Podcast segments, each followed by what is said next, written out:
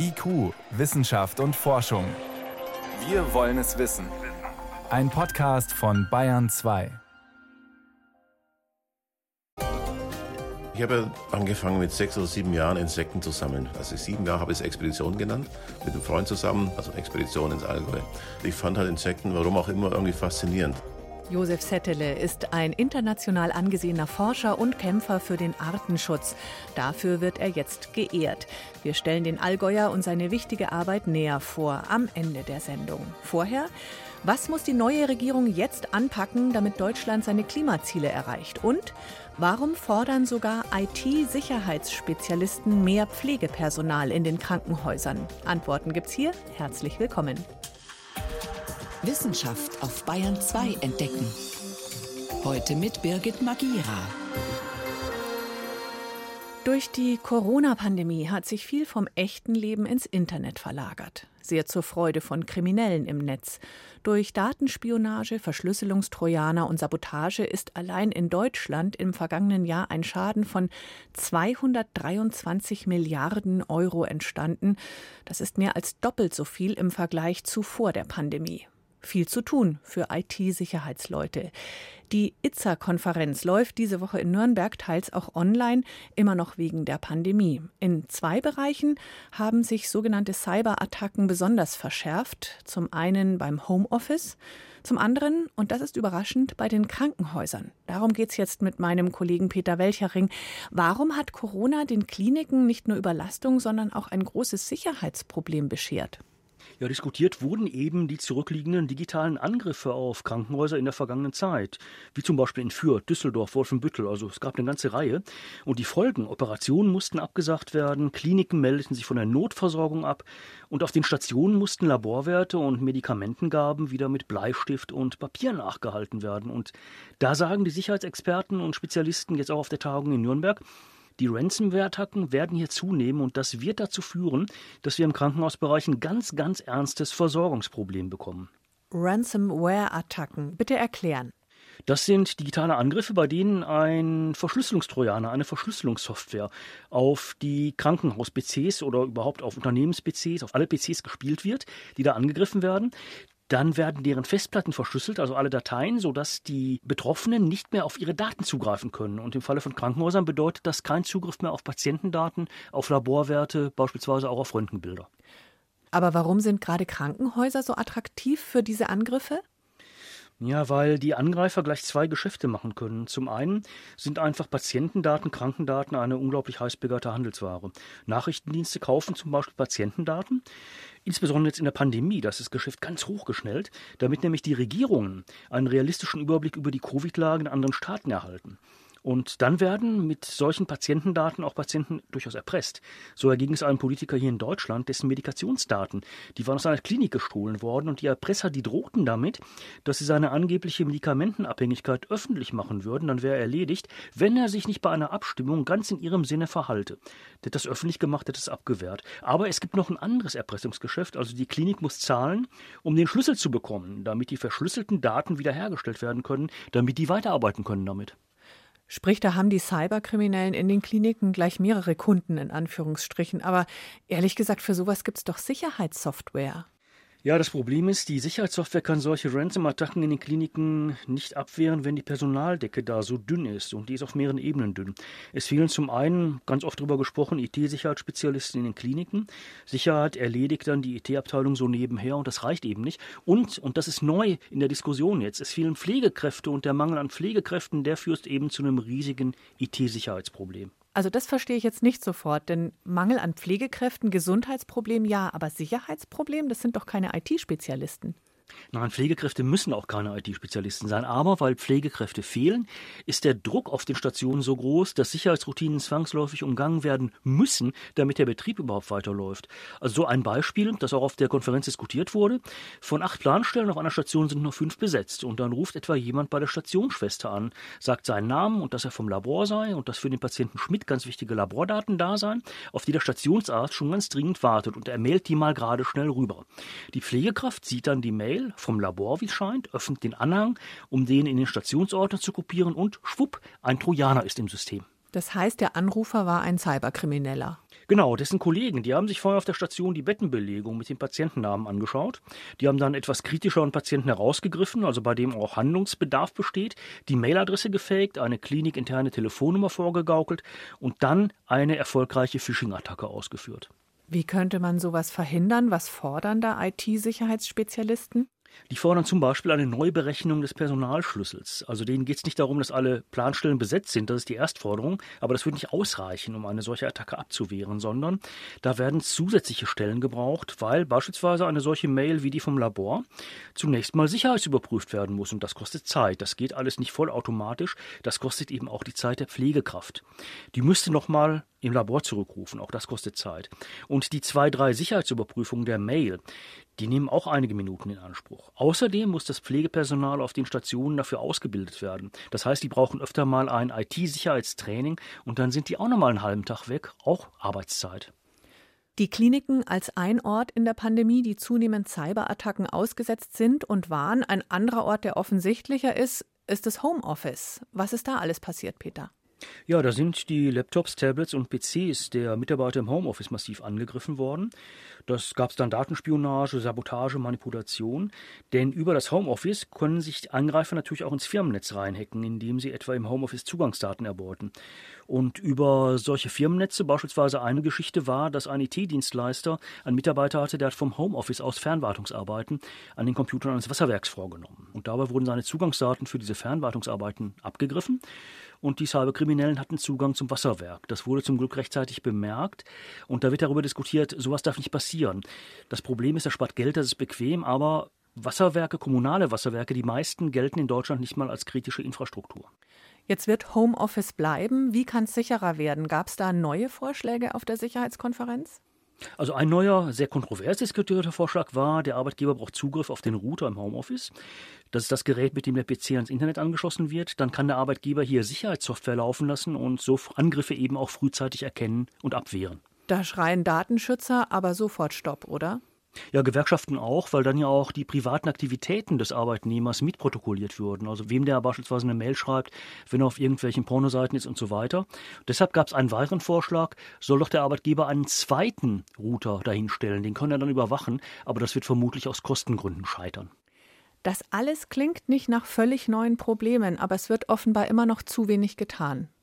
Ja, und deshalb lautet auch die Forderung an die neue Bundesregierung, die sich bilden wird, löst diese Probleme, vor allen Dingen dieses jetzt neu diskutierte Problem der fehlenden Pflegekräfte, die in Krankenhäusern dazu führen werden, dass wir ein riesiges IT-Sicherheitsproblem haben werden. Während der Corona-Pandemie haben sich auf Krankenhäuser und auch im Homeoffice ganz allgemein Cyberattacken verschärft und sind mehr geworden. Erklärungen waren das von meinem Kollegen Peter Welchering. Danke dir. Gerne. IQ, Wissenschaft und Forschung. Wenn Sie mehr wissen wollen, Hintergründe zum Programm von IQ finden Sie unter bayern2.de. IQ, Wissenschaft und Forschung. Montag bis Freitag ab 18 Uhr. Klimapolitik lief in der Vergangenheit oft so, dass man das Problem vor allem weit in die Zukunft vertagt hat. Das geht jetzt nicht mehr. Klimaneutralität bis 2045 möchte Deutschland erreichen. Und wie das gehen kann, auch das muss in den Koalitionsverhandlungen einer neuen Bundesregierung geklärt werden. Und niemand kann jetzt noch behaupten, es gäbe keine Lösungsvorschläge. Die Wissenschaft hat den politisch Verantwortlichen alle wichtigen Ideen und Erkenntnisse extra in mehreren Studien zusammengefasst. Und die vielen beteiligten Forschenden sind sich ziemlich einig. Wir müssen jetzt neuen Schwung aufnehmen. So wie das in der Vergangenheit war, kann es nicht weitergehen. Wir haben aus meiner Sicht ein doppeltes Problem in der Klimapolitik. Die bestehenden Ziele sind vielfach nicht ausreichend und sie sind aber auch nicht transparent. Wenn wir das nicht schaffen, bis 2030 einen großen Teil der Transformation zu leisten, dann wird es nicht möglich sein, 2045 das Ziel der Klimaneutralität zu erreichen. Führende Wissenschaftlerinnen und Wissenschaftler sind sich einig, die neue Bundesregierung muss deutlich mehr als die bisherige für den Klimaschutz tun. Wo drängt es am meisten?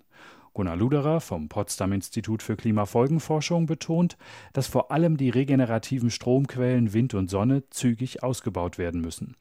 Technisch lässt sich das relativ schnell umsetzen, schneller zumindest als den Verkehr klimaneutral zu machen oder CO2-arm zu heizen. Vor allem wird der Strombedarf in den kommenden Jahren stark steigen. Konkret geht es dann eben um circa 20 Prozent mehr bis 2030. Was deshalb eine Herausforderung ist, weil wir zeitgleich aus der Kernenergie aussteigen, weil wir auch sehen, dass die Kohleverstromung dann 2030 einfach nicht mehr wirtschaftlich wird, wegen den zunehmend hohen CO2-Preisen. Gunnar Luderer ist einer von 50 Forschenden des sogenannten Ariadne-Projektes. Sie haben in einer Modellstudie verschiedene Szenarien für Deutschlands Energiezukunft durchgerechnet. Ergebnis? Bis 2030 müssen die erneuerbaren Stromkapazitäten verdreifacht werden. Ob Elektroautos, elektrische Gebäudeheizungen oder auch elektrische Hochöfen in der Stahlindustrie, Künftig werden viele Bereiche Strom brauchen, die ihre Energie bisher aus fossilen Brennstoffen decken. Die Industrie wird aus Sicht der Forschenden auch auf Alternativen auf Basis klimaneutral erzeugten Wasserstoffs angewiesen sein. Da reden wir über Hunderte von Terawattstunden, die wir auf jeden Fall brauchen.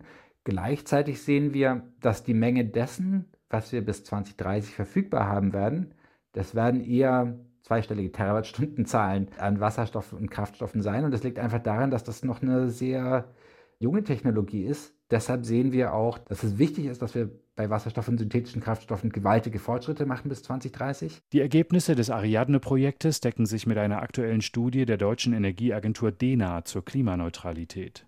Deren Forschende sehen Wasserstoff als künftigen Antrieb für schwere Lastwagen, Luft- und Schifffahrt. Pkw aber müssten im kommenden Jahrzehnt elektrisch fahren, sagt DENA-Geschäftsführer Andreas Kuhlmann. Aber was mir viel wichtiger ist, wir werden die Klimaziele nur durch Technologien nicht erreichen. Wir brauchen spannende neue kommunale Verkehrskonzepte, Verlagerung auf die Schiene, den ÖPNV. Wenn der motorisierte Individualverkehr auf dem Niveau bleibt wie heute, dann wird es schwierig. Ebenso wie ihre Kolleginnen und Kollegen halten die DENA-Forschenden den beschlossenen Kohleausstieg bis 2038 für zu spät. Sie fordern das Kohleaus bis 2030. Aber das setzt Bedingungen voraus. Zum Ersten müssen wir den Strukturwandel in den Regionen dann auch beschleunigen, denn Politik hat denen versprochen, bis 2038 habt ihr Zeit. Wenn es schneller geht, müssen wir da helfen. Es gibt aber auch technologische äh, Herausforderungen, die haben wir in unserer Studie sehr genau beschrieben. Die Wärmeversorgung, die jetzt mit Kohle passiert, ist ein Thema. Ein anderes, die Menge des erneuerbaren Stroms muss mit dem Bedarf in Einklang gebracht und das Übertragungsnetz umgebaut werden. Der notwendige Windkraftausbau berührt allerdings das zweite große Umweltproblem unserer Zeit, den Artenschutz. Vögel sterben an den Rotoren, Anlagen in geschützten Gebieten und Wäldern bergen Risiken.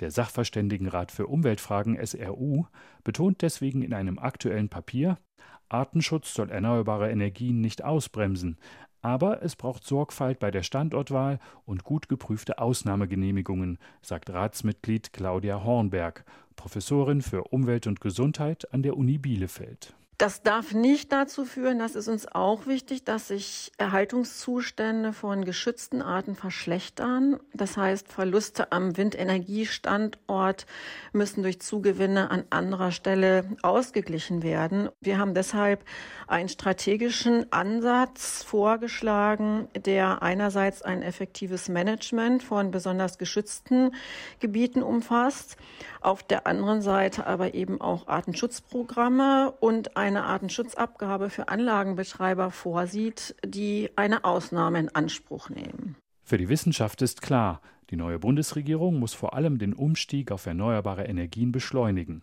Deutschland muss schneller als geplant aus der Kohle aussteigen und dafür den Windkraftausbau verdreifachen. Sonst wird die Klimaneutralität bis 2045 nicht erreicht.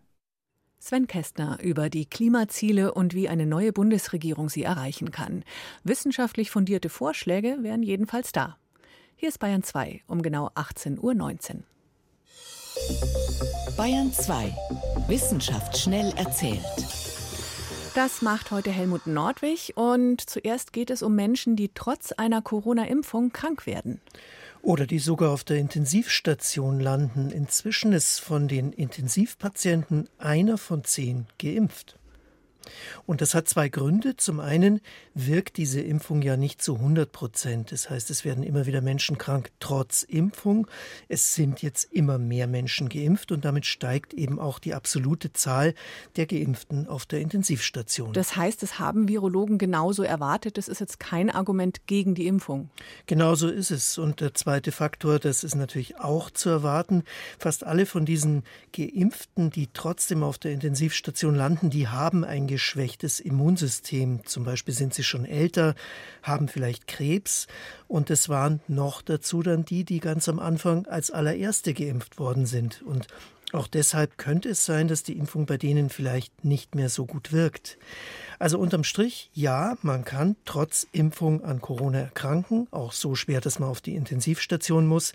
Es passiert aber seltener, als wenn man nicht geimpft ist, denn 90 Prozent von den Patienten auf der Intensivstation sind ja nicht geimpft. Übrigens gibt es auf br.de Wissen auch noch mehr Informationen zu diesen Impfdurchbrüchen. Jetzt bleiben wir noch bei Corona und kommen zu den Wissenschaftlern, die sich immer wieder öffentlich zu dem Thema äußern. Mehr als 300 von denen hat die, Wissen, äh, die Zeitschrift Nature über ihre Erfahrungen befragt und die sind wirklich erschreckend. Und zwar? Mehr als 80 Prozent von diesen Forschenden sind Angriffen in sozialen Netzen ausgesetzt. Viele davon jedes Mal, wenn sie in den Medien auftauchen. Hm. Es wird ihnen immer wieder Gewalt angedroht. 15 Prozent haben sogar schon Morddrohungen erhalten. Also es besteht die Gefahr, dass sich Wissenschaftler nicht mehr zu so wichtigen Themen äußern. Das wäre dramatisch. Das klingt fast nach Selbstzensur dann. Ja, und tatsächlich sagen 60 Prozent, wir reden nicht mehr so oft mit den Medien wie früher, weil uns einfach die Folgen psychisch zu stark belasten. Ja, und was kann man machen? Fachleute fordern eine stärkere Unterstützung durch die Forschungseinrichtungen, in denen diese Wissenschaftler arbeiten. Die sollten ihnen den Rücken stärken und sich auch mal selbst zu Wort melden. Hm. Ja, und dann zum Schluss geht es noch um Sodom und Gomorra. Diese sündhaften Städte in der Bibel, oder? Genau, die Bibel beschreibt, dass die Menschen dort so liederlich gelebt haben, dass es Gott irgendwann gereicht hat, dass er eines Tages Feuer vom Himmel hat regnen lassen und die Städte zerstört hat. Ja, und mindestens dieser Teil könnte einen realen Hintergrund haben. Ausgrabungen zeigen nämlich, dass um das Jahr 1650 vor Christus mehrere Siedlungen im Jordantal dem Erdboden gleichgemacht worden sind. Ja gut, das sagt jetzt aber noch nichts. Also ja, dass Gott die, da seine Hände im Spiel hatte. die so. Spuren, die haben Archäologen genauer untersucht und die deuten auf große Hitze hin. Sogar mhm. Ziegel sind geschmolzen, Keramik zu Glas geworden. Außerdem sind die Mauern der Städte alle in die gleiche Richtung gefallen. Oh, das klingt spannend. In die gleiche Richtung. Was könnte es heißen?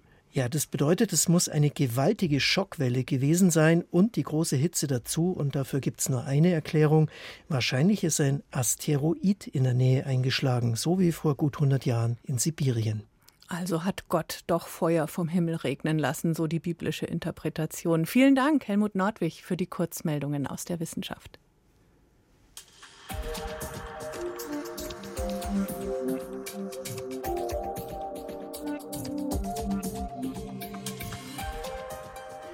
Wir leben mitten in einem massenhaften und rasanten Sterben.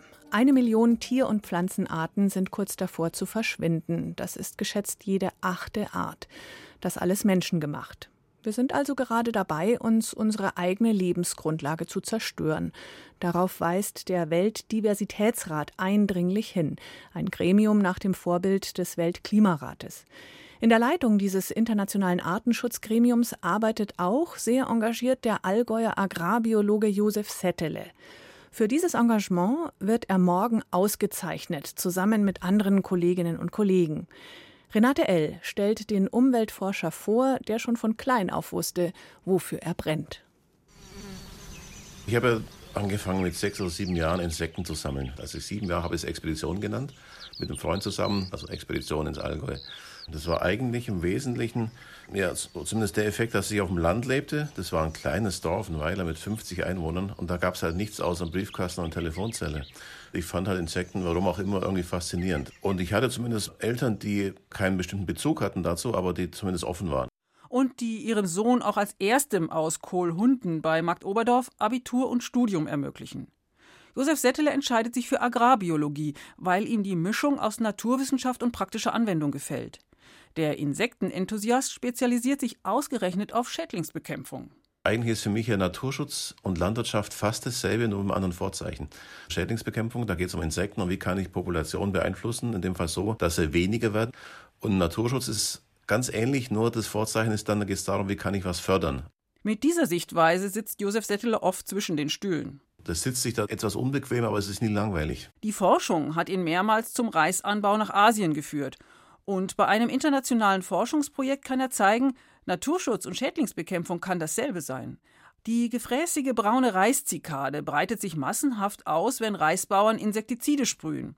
Denn die töten zwar erstmal alle Insekten, aber den gut versteckten Eiern der Zikade können sie nichts anhaben. Dann, wenn die Maßnahme vorbei ist, kann das Tier einfach schlüpfen aus den Eiern und hat super Bedingungen, weil es keine Feinde mehr gibt und damit sich ausbreiten. Wenn ich eben nicht gegen die Art spritze und gegen die Schädlinge, dann habe ich genau das andere Phänomen. Ich habe nämlich kaum Schädlingsprobleme und kaum Ausbrüche, weil das System so ausbalanciert ist, dass es eben das gar nicht braucht. Weil es genug Nützlinge gibt, die Schädlinge fressen.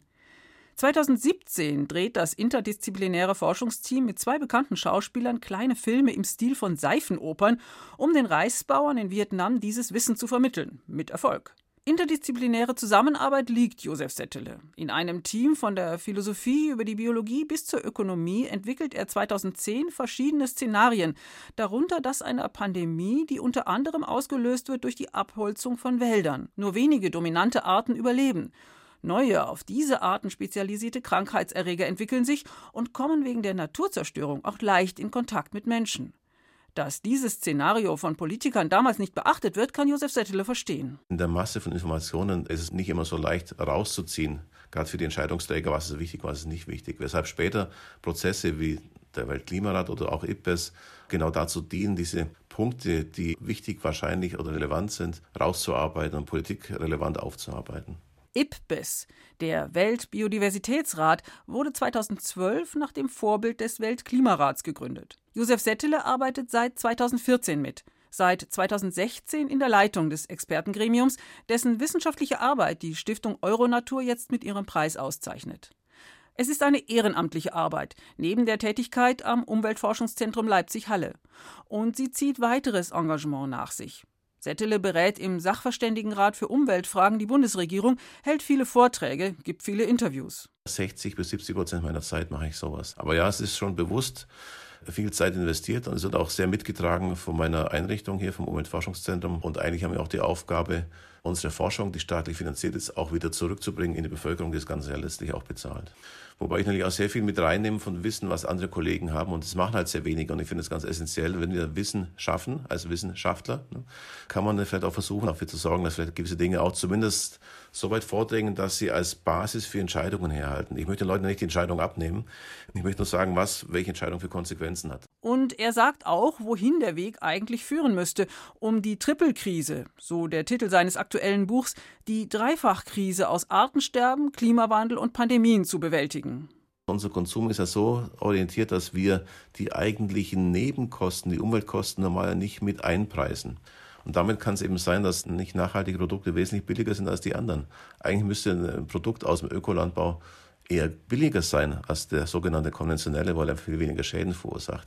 Wer wie Josef Settele in der Öffentlichkeit steht, noch dazu mit Themen, die das tägliche Leben ebenso wie unsere Zukunft betreffen, bekommt eine Menge E-Mails mit nicht immer sachlich formuliertem Widerspruch. So Sachen wie, ich habe sie gerade im Fernsehen gesehen, das war ein völliger Nonsens, was sie da erzählt hatten. Auch etwas unfreundlicher geht es auch noch. Das hat man immer dabei. Das heißt, ich habe ja, mir einfach zugelegt, die Grundhaltung, jede Reaktion, die ich bekomme, ist für mich ein spannender Datenpunkt bezüglich der Aufnahme meiner Aktivitäten in der Bevölkerung. Wenn ich das als Gegenstand meiner Forschung betrachte, dann ist jede noch so, soll man sagen, übel gemeinte Anklage hochinteressant. Das geht letztlich darauf zurück mit der Grundhaltung, die ich habe. Man kann nur dann beleidigt sein, wenn man selber die Beleidigung zulässt. Wenn man es nicht zulässt, ist man nicht beleidigt. Das erwähnte Buch von Josef Settele heißt übrigens Die Trippelkrise, Artensterben, Klimawandel, Pandemien, warum wir dringend handeln müssen. Ein Beitrag war das von Renate L. Hier ist IQ Wissenschaft und Forschung für heute zu Ende. Danke fürs Zuhören, sagt Birgit Magira.